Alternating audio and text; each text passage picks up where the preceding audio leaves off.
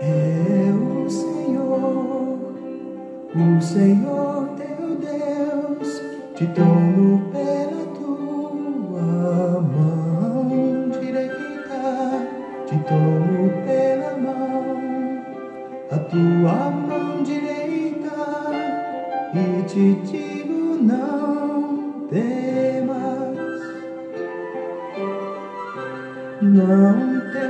eu sou contigo. Deus é bom o tempo todo e o tempo todo Deus é bom. Graça e paz, meus queridos. Estamos juntos em mais um encontro com Deus. Vamos à palavra de Deus. Nós estamos conhecendo Jesus no Evangelho de Marcos e temos sido abençoados porque a palavra tem sido proclamada e nós estamos crescendo. Nós estamos no capítulo 5 de Marcos, dos versículos 6 ao 20, falando do processo de libertação da vida daquele homem que vivia no cemitério, fora do seu juízo, sem roupa. Tudo isso só aconteceu antes que Jesus chegasse. E é interessante que nós não nos damos conta, mas um homem sem Jesus, ele está sem roupa, fora do seu juízo, porque ele está em trevas. E mora nos sepulcros, porque está, está morto para Deus. Mas quando Jesus chega, a vida chega, ele nos dá o discernimento abre os olhos, o entendimento para a obra da salvação e nos coloca vestimentas novas. Por falar em vestimentas novas, desde Adão, todo homem nasce no planeta descoberto, sem roupa, nasce nu, literalmente nasce do ventre da mãe nu, mas é só uma figura de como é a sua alma, o seu espírito diante de Deus. Ele nasce separado de Deus, até que ele tem uma experiência com Jesus, o Espírito Santo revela a ele Jesus, ele recebe Jesus, o Espírito Santo entra no coração dele, transforma a vida dele, dá a ele vestes novas, vestimentas espirituais e coloca ele no perfeito juízo. Esse é o poder de Deus na nossa vida. Queridos, nós já falamos que quando Jesus chegou na região de Gadara, nós falamos que Jesus repreendeu os demônios. Os demônios vieram até Jesus e se prostraram, mas não é a adoração que nós temos para com Deus. Na verdade, o que o Satanás fez aqui foi reconhecer a autoridade de Jesus, porque diante do nome de Jesus, falamos no encontro anterior que todo joelho tem que se dobrar, até Satanás com todo o reino das trevas. Falamos também que Jesus deu uma ordem de saída para os demônios, porque Jesus tinha e tem autoridade. E esta autoridade para expulsar demônios, Jesus também nos deu qualquer seta do maligno, qualquer dardo inflamado do maligno que vier sobre a nossa vida, qualquer ação de Satanás em nós na tentativa de tirar-nos do propósito ou na vida de alguém, seja da nossa família ou alguém conhecido, ou quando formos acionados para orar por alguém. Temos a autoridade do nome de Jesus para expulsar demônios também. E nós vimos também no encontro anterior Jesus e a identidade dos demônios. Quando Jesus pergunta qual o nome dos demônios, que eles dizem somos legião, porque somos muitos. Jesus não estava ensinando uma doutrina para se conversar com demônios, porque em nenhuma outra parte, nenhuma outra parte da Bíblia nós encontramos Jesus batendo papo com Satanás nem mesmo quando Jesus foi tentado pelo Satanás. Jesus repreendeu usando a palavra e fim de conversa, e o problema foi resolvido. Mas nós entendemos que aqui Jesus pergunta o nome do Satanás para dar uma ênfase para nós, para entendermos o tamanho e a dimensão do sofrimento desse homem e como é possível que muitos demônios entrem numa vida só. Por isso que a palavra diz que nós não devemos dar lugar ao diabo, porque ele vem e sempre traz mais um. Então vamos estar atentos a isso. E hoje eu quero dizer que Jesus foi convidado para se retirar daquela região. Depois que ele expulsou os demônios e ordenou aos demônios que fossem para os porcos, e os porcos se afogaram todos, Jesus foi convidado a sair daquela região. Depois de haver permitido, preste atenção que aqui tem ensinamento, vou repetir. Depois de haver permitido a saída dos demônios do homem para os porcos, Jesus foi convidado a se retirar daquela região. Por qual motivo? O grande prejuízo causado ao dono dos porcos. Jesus não tinha intenção de prejudicar a ninguém. Jesus estava ali para buscar e salvar o que se havia perdido. E ele conseguiu. No entanto, queridos, para muitos, a perda dos porcos foi mais significativa do que a libertação de uma vida. E é isso que acontece nos dias de hoje. Alguns ainda estão procurando manter o Senhor mais distante. Quanto mais distante possível da minha vida, alguns pensam assim: eu quero Jesus distante dos meus negócios, da minha família. Por quê? Porque muitos pensam na possibilidade de levar algum prejuízo com isso.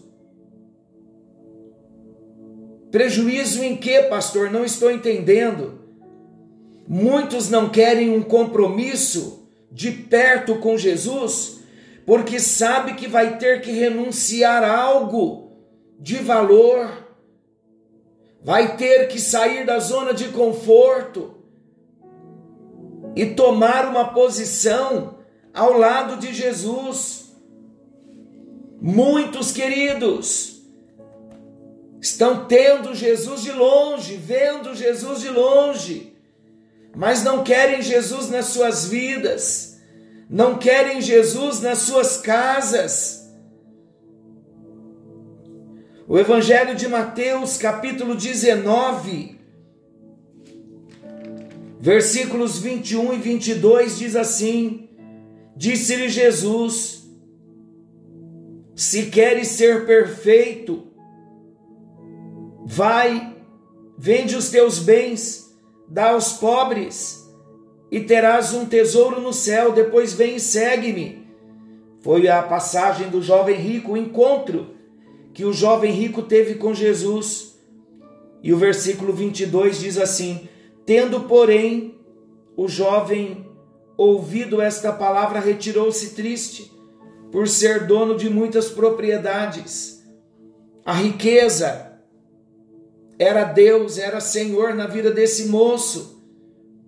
E ele não recebeu Jesus, foi embora triste. Porque a riqueza era mais importante para ele. Ele não queria entrar por um caminho de renúncia, de troca de senhores. Queridos, o Espírito Santo está falando para mim e para você. Não deixe Jesus de longe. Ele é o único recurso para levar-nos ao céu. Ele é o único meio de salvação. Algumas vezes nós ficamos presos na tradição, no costume da família, nos deuses que nós sempre servimos e acreditamos no conforto que a nossa vida nos oferece, numa posição que nós ocupamos e não nos movemos para o lugar onde a bênção está jorrando. Vamos pensar bem, queridos. Vamos pensar que vai chegar um dia, e não está longe, em que o nosso dinheiro não vai resolver absolutamente nada, em que o conforto e a estabilidade que temos não vai significar nada. A minha avó já dizia que chegaria dias em que nós teríamos dinheiro para comer e não teríamos comida para comprar.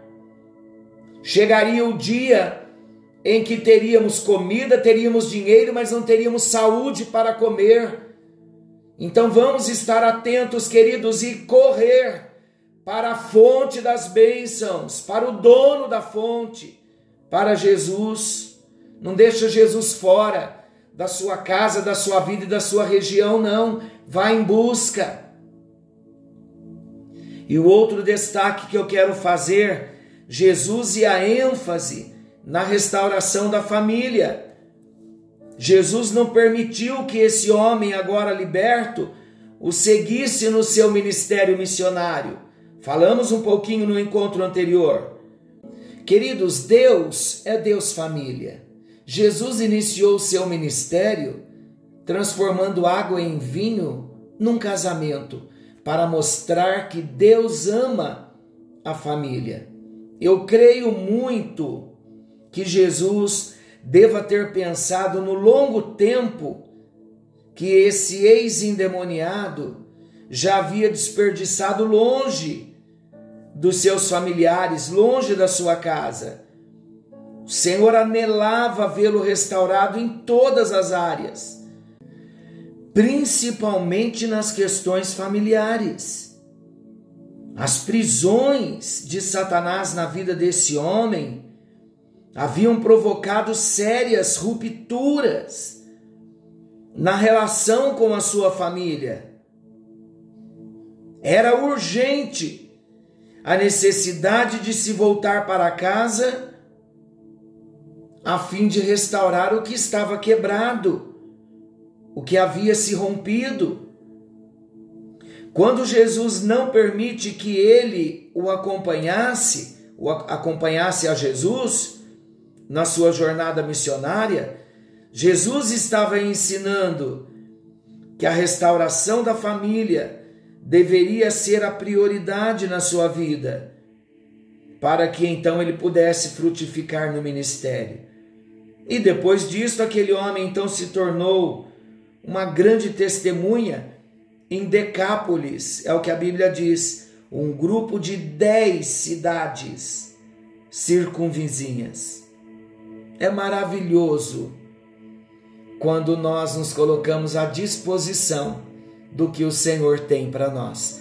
Nem sempre é o que nós queremos fazer para Deus, mas sempre vai ser o que Deus quer que a gente faça. Por isso que é importante primeiro ser e depois fazer. O que nós vimos nesses encontros, ao nome de Jesus, até os demônios se submetem. Você pode dizer amém por isso? Até os demônios se submetem ao nome de Jesus. Vimos também que precisamos exercer autoridade sobre os demônios, expulsando-os em nome de Jesus. Vimos também sobre a quantidade de espíritos malignos atuando na vida de alguém e entendemos que não importa a quantidade de demônios, eles não podem nos intimidar. Aprendemos que a libertação de uma vida sempre será mais importante do que qualquer bem material. E vimos sobre a importância da restauração de toda a família. Senhor nosso Deus, alcance ao meu irmão e à minha irmã com bênçãos de restauração familiar. E tudo que o inimigo tem tentado fazer até hoje, com um intento de destruir o relacionamento familiar, nós oramos para que recuem agora todas as forças invisíveis às trevas e que a bênção alcance a vida do meu irmão da minha irmã, a família do meu irmão, a família da minha irmã. Em nome de Jesus. Amém e graças a Deus. Deus te abençoe. Querendo o bondoso Deus, amanhã estaremos de volta nesse mesmo horário com mais um encontro com Deus. Forte abraço, fiquem todos com Deus e não se esqueçam que algo novo está vindo à luz. Maranata, ora vem, Senhor Jesus. Jesus está voltando. Uma excelente noite. Fiquem todos com Deus